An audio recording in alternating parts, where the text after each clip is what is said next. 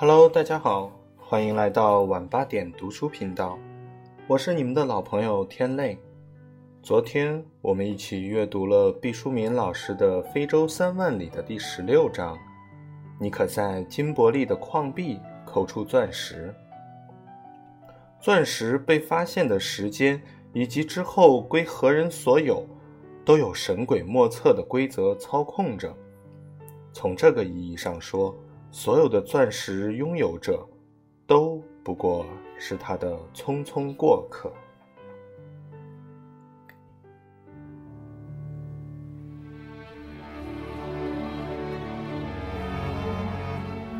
好了，今天我们一起来阅读本书的第十七章《荒原上的古镇》。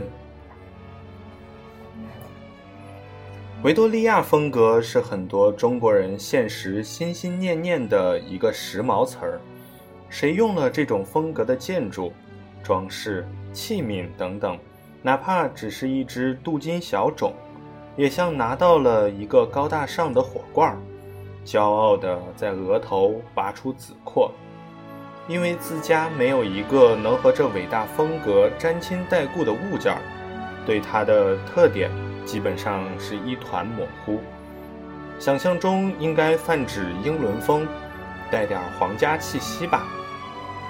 这次乘坐非洲之傲的旅行，被这种风格淹泡其中，才多了一点了解。它的命名来自英国的维多利亚女王。1837年，年仅18岁的肯特郡主维多利亚登基成为英国女王，在位时间长达63年。他前接乔治时代，后起爱德华时代，被认为是大英帝国辉煌的巅峰。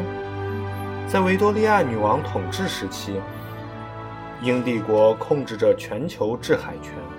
主宰了世界贸易，其广阔的殖民地遍布各大洲，达到了令人惊骇的三千六百万平方千米，号称“日不落帝国”。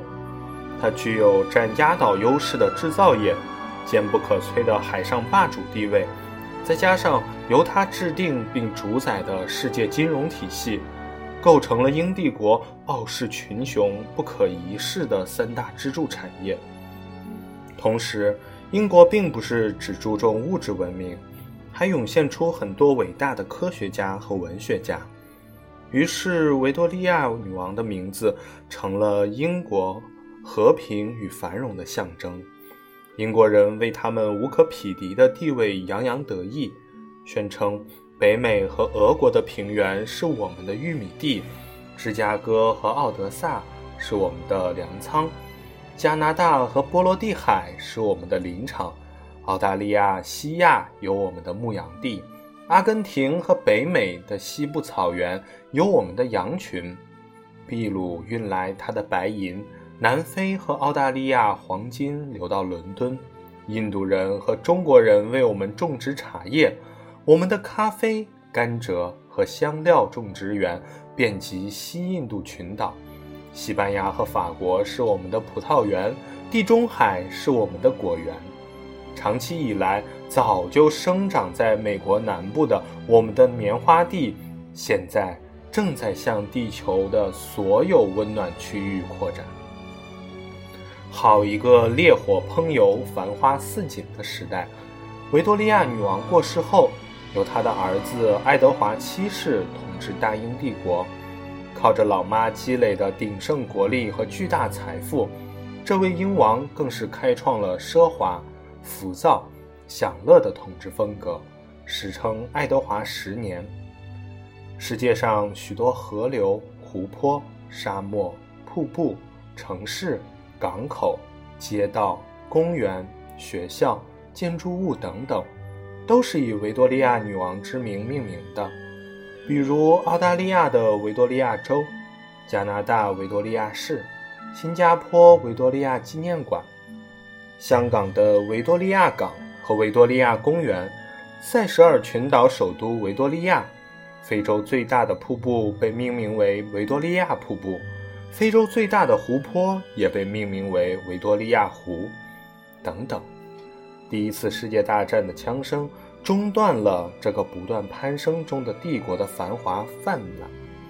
说起来，我最先知道这位大名鼎鼎的维多利亚女王，却是在医学课堂上，和某种严重的疾病相连。英国的维多利亚女王共生育了九个孩子。女王虽然外表健康并高寿，但她是血友病基因的携带者。女王把这种病遗传给了她的三个子女，幼子直接就是血友病患者。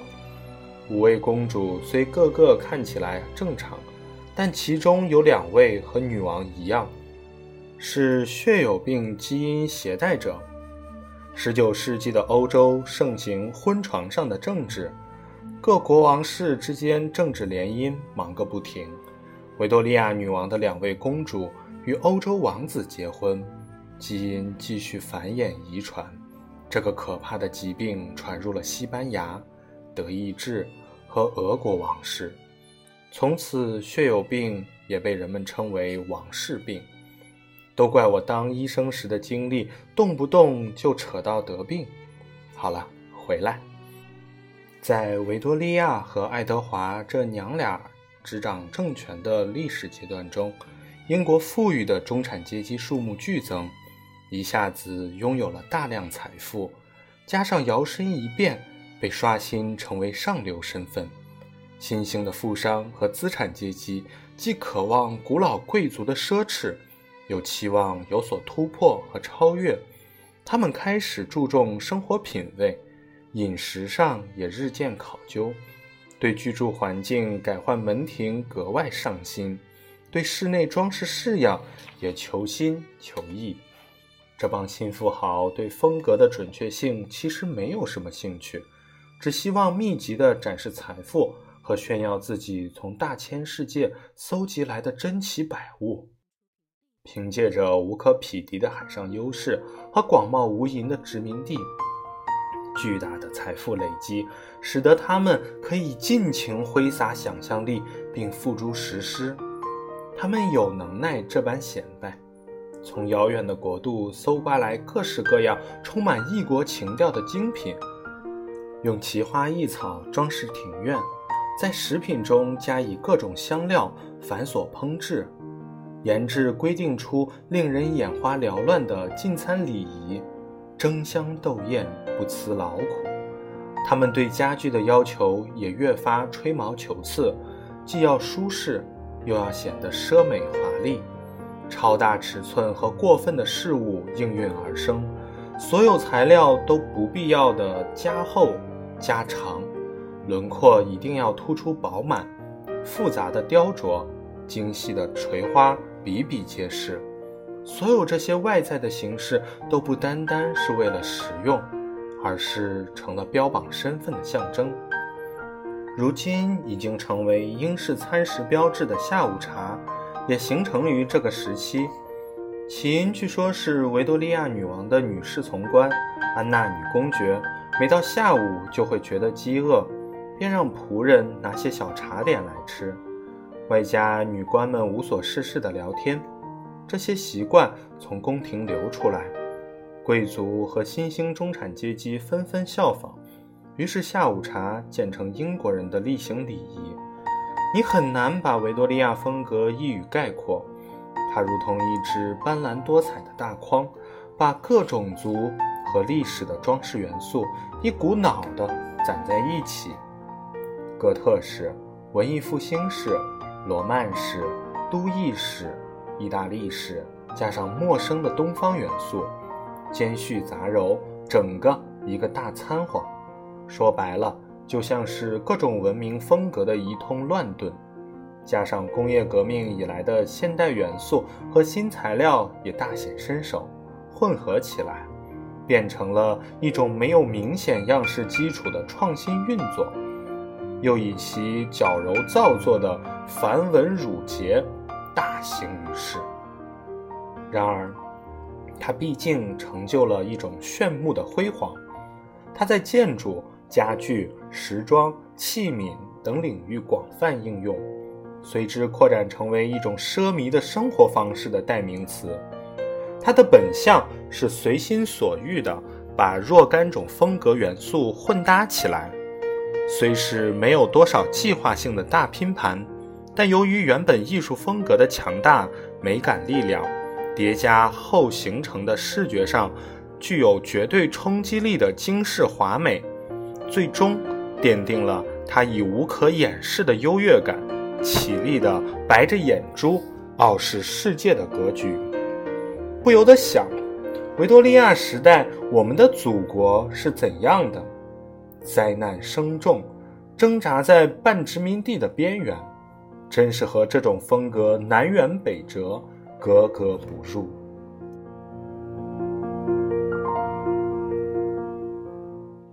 非洲之奥在日暮时分抵达荒原上的一个小镇，在告知了重新开车的时间后。列车方请乘客们下车游览。悄无一人的站台外，有一辆色彩斑斓的双层游览轿车默默等待。旅客们纷纷上车，预备游览小镇。我可不想下了火车再坐汽车，就在空无一人的街上信步走动。这里曾是布尔人重创英军的战场。落日西霞。小镇上没有任何居民出没，按说这并没有什么稀奇的。我到过世界上一些著名的废墟，也曾在废墟中旅店落脚。暮色时分，游人散去后，会让人生出鬼影重重之感。但这个小镇不是废墟，它保养得非常好，维多利亚式风格的建筑美轮美奂。老式的路灯杆上，新式的灯泡迸射出明亮光线。虽然天还不太黑，但它未雨绸缪地亮了起来。道路两旁绿树成荫，修剪有序。长满浮萍的小湖中心，还有鸭子在慢吞吞地游动。苗圃都精心打理过，鲜花盛放，香氛悠悠。路旁有老式的加油机。气色明朗，明显露出等着供人们拍照的用意。盯着名牌的银行和邮局虚掩着门，好像时刻等着人们推开存款取信。不过，当你真的想要推门而进时，才发现内里的门已经落锁。有一家古老的药房，门却是可以推开的。我想，这也符合规律。虽说天色晚了，但邮局和银行可以打烊，药铺应该营业。我饶有兴趣地走进去，却饱受惊吓。在反射着古董之光的瓶瓶罐罐之间，立着一个男人，西装笔挺，戴着金丝眼镜，双手执药。我一个踉跄，才发现是个仿真度极高的蜡人。做的是旧时代的药剂师，哎，这街口什么都有，就是没有人。远远的看到一个人影走动，急忙赶上前去想问个究竟。走近了，才发现也是非洲之奥上的旅客，正满脸狐疑的东张西望。这一切，在非洲旷野越来越深沉的暮色中，交织出几分诡异。周遭像是硕大的仿古布景，剧组的拍摄也已完毕。此地人去楼空，但它千真万确是个真正的古镇，有过辉煌的历史。终于，我在火车站附近找到一位工友，他穿着铁路制服，肤色呈现出一种暗淡的浅棕色，好像是多次混血后的当地人后裔。我见到了救星。忙问他：“小镇现在有多少人？”他低着头，并不看我，好一会儿避而不答，最后看实在拖不过，才说：“这里连一个警察都没有。”我愣了半晌，没醒过神儿来，不知道他答话的意思是说此地治安甚好，还是说这里根本就少有人生活，连警察都用不着了。思谋了一会儿，想着南非的治安似乎没有好到不需要警察的地步，后面一种可能性比较大。我说，既然这里很少有人住，为什么看起来一切都保养得很好？谁在打扫街道？谁在修剪花木？谁在精心维护着小镇的美丽？工友一直低着头不看我，像是自言自语。早年的时候，因为火车开通和钻石开采，周围曾经有很多人生活，是个繁华的地方。后来随着金伯利的衰落，这里的人都搬走了，很少有人长期住在这里了。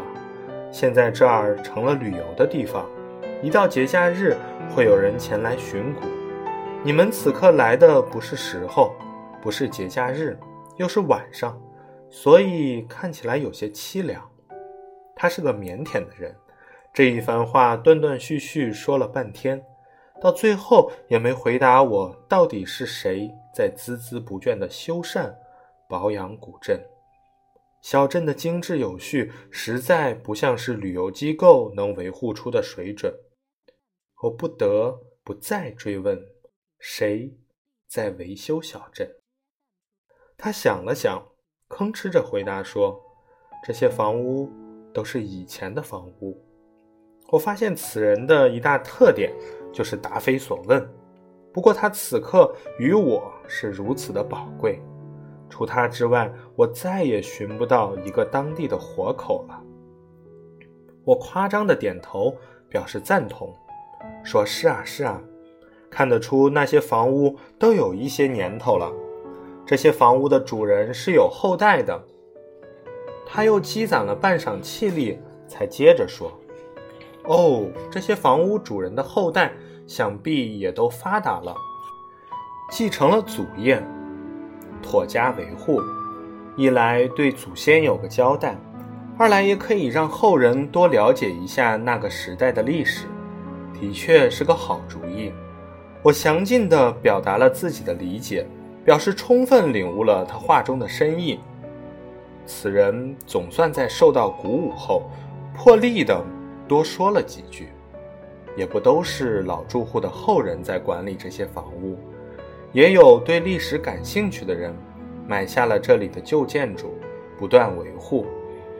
他们还收集各种老物件，办起了博物馆。那边就有个展览，你可以抓紧时间去看一下，免费的。这个慢性子人为什么不早点告诉我呢？现在火车在小镇上已经逗留了相当长的时间，马上就要开车了。虽说我有把握，他不会把我甩在月台上，恩断义绝的轰隆隆的开走，但为一个人耽误大家的行程，始终是不妥的。我刚想走。他拦住我说：“有一位以前住在这里的老妇人去世后，把自己的东西捐献给这家小型博物馆了。你可以好好看看。”我赶紧向这个沉稳至极的工友道了谢，撒腿奔向他所说的博物馆。这是坐落在火车道边的二层小楼。从进入房间的第一瞬间起，你就不由自主地踮起脚，屏住呼吸。蹑手蹑脚起来，你觉得自己是闯入别人住宅的不速之客，你未经主人许可擅自窥视隐私，你像一把锋利的小刀刺入他人密室之中。小楼里陈列着那个已经逝去时代的种种物件，比如酒具、家具、自行车等等。那个工友的话如同魔咒指引着我。我上下楼跑动，不遗余力地寻找老妇人的旧物。想想看，一个人如果把他的所有物品，从年轻时代到垂垂老矣，一应物品都保存完好，一丝不苟地收拾好，等到自己死后，一股脑地捐献出来，心思何等缜密！后世的人按照他生前的喜好和习惯，一一。按原样布置出来，这可构成了他一生的大数据。人们可以毫不费力地由此看出他是一个怎样的人，曾经怎样生活。细想想，有点可怖。老妇人的一生在这个博物馆里被彻底撕开，从此大白于天下。从头上的发卡到颈上的项链，从紧身搭的长筒丝袜，从盥洗用具到化妆品夹，从往来信函到文书文件，从头疼感冒吃的药到纳凉御风时的羽扇纶巾，从精致的蕾丝内衣到豪华奢靡的外套。从饮茶的镶着金边的杯盏，到吃饭时的纯银刀叉；从下午茶的小碟子，到安眠时覆盖的暖毯，老夫人真是无一不可对人言，和盘托出。他享用过那个时代最好的物品，大概实在不愿诸物随着自己的肉身而永远隐没。他像一个捐献遗体的人，剃去肉身，仅遗骨骼，将生平百态立体地住在此处，供人们淋漓尽致地观赏。给我留下的第一个深刻印象是，此人的衣服和帽子实在多。他喜欢温婉的荷叶边，很多衣服上都留有这种精致手工镶嵌的痕迹。那复杂的编排中带着灵动的轻柔。彰显着贵族的高雅神韵。从衣服可以推断出，此妇人年轻时腰身纤细，上了年纪后依然身材窈窕。我私下里窃想，这也是他敢于全盘展示服装的理由吧。若是中年后成了水桶腰，估计也就自惭形秽地将衣服通通打包销毁了。所有衣服上的扣子都不是现在常用的化学塑料或金属，甚至也不是罗贝的，它们全是包纽，就是用与服装相同材质。服装是真丝的，它就是真丝的；服装是兽皮的，它就是兽皮的。严丝合缝的，用手工把扣心包裹起来。好像它们本身就是同衣服一道生长出来的，浑然一体。再有就是无所不在的蝴蝶结，粉色的波点是它的最爱。我本来以为蝴蝶结有小姑娘的特权，不料它乃老少咸宜。闪亮的缎带打出板挺的蝴蝶结，结后还有长长的飘带，有的是粗而宽的带子。有的是纤细的细绳，想来因为老家来自英伦岛，岛上多风，飘带便生出了永恒的非议感。那个时代的英国女子欲罢不能。老夫人晚年的时候喜好立领，估计希望将脖子严严实实地包裹起来，以掩盖那出卖她年龄的颈纹。女子年轻的时候。是包裹比裸露来得更神秘性感。年迈的时候，包裹也可遮挡岁月的痕迹，所以遮挡和包裹万岁。他持久的喜欢淡紫色，喜欢薰衣草般的浪漫。从他的发卡看，他有时是长发，有时也会梳着光滑优雅的发髻。他饮食考究。吃什么看不出来，但那一组餐具上描金的花朵和繁琐造型，可让人想见他的考究和悠闲。他喜欢上衣缝制羊腿袖，就是肩部上端蓬开，像丰硕的羊腿一样宽大，而一旦越过肘部，袖口突然收紧，逼近手腕处，简直就是贴着耻骨、桡骨。的外侧缝制，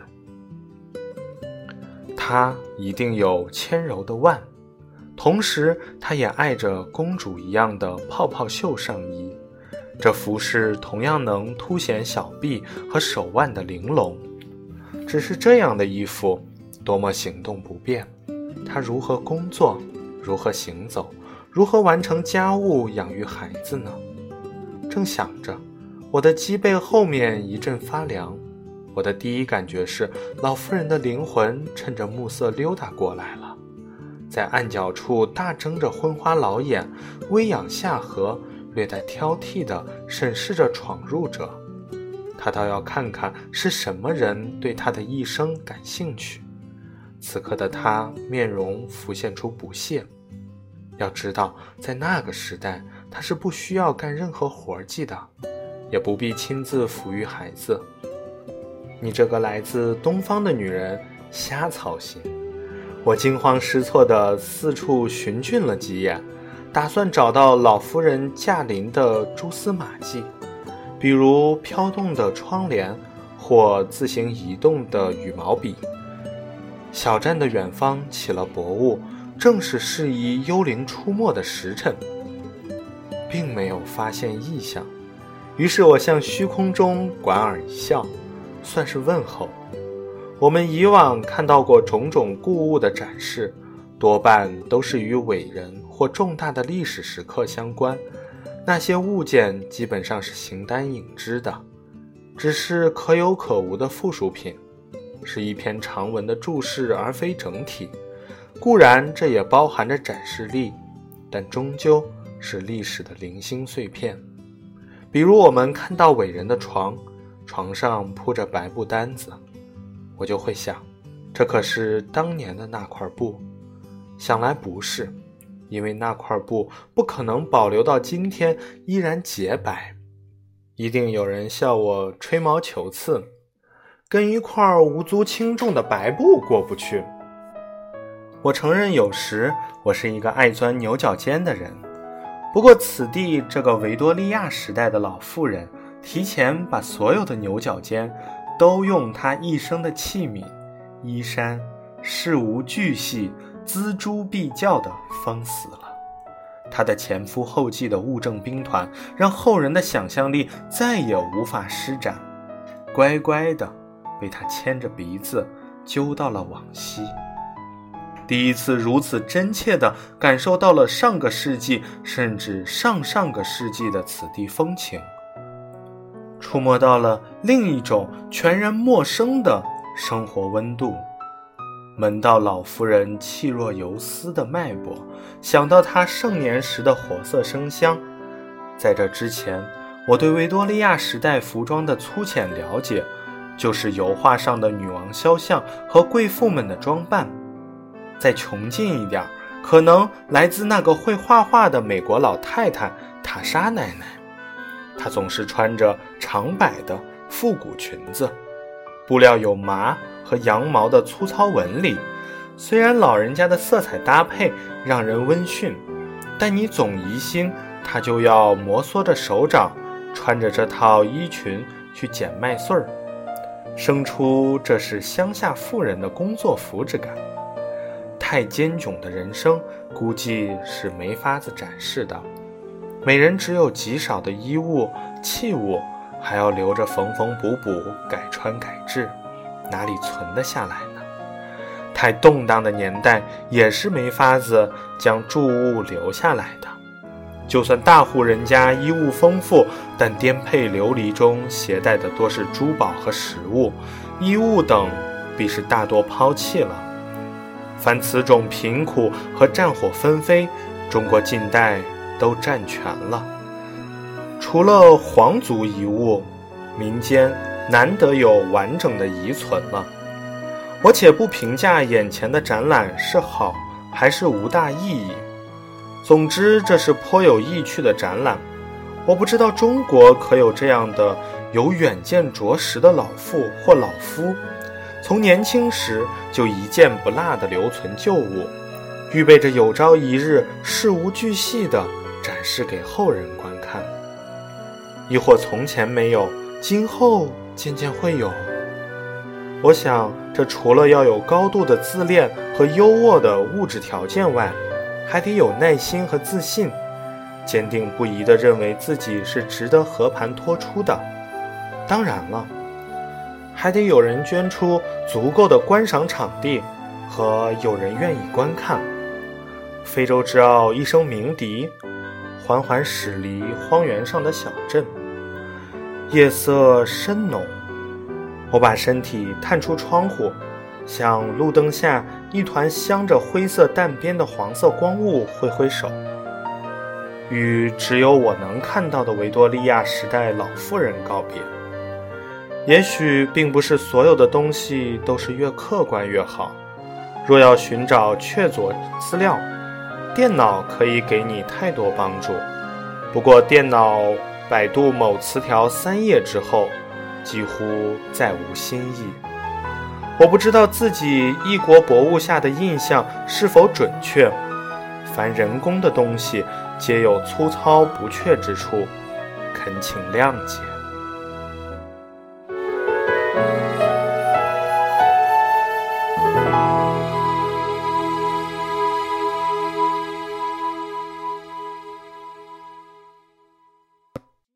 好了，今天的阅读就到这里了。如果你喜欢，请点击订阅。我是你们的老朋友天泪，我们明天晚上八点不见不散。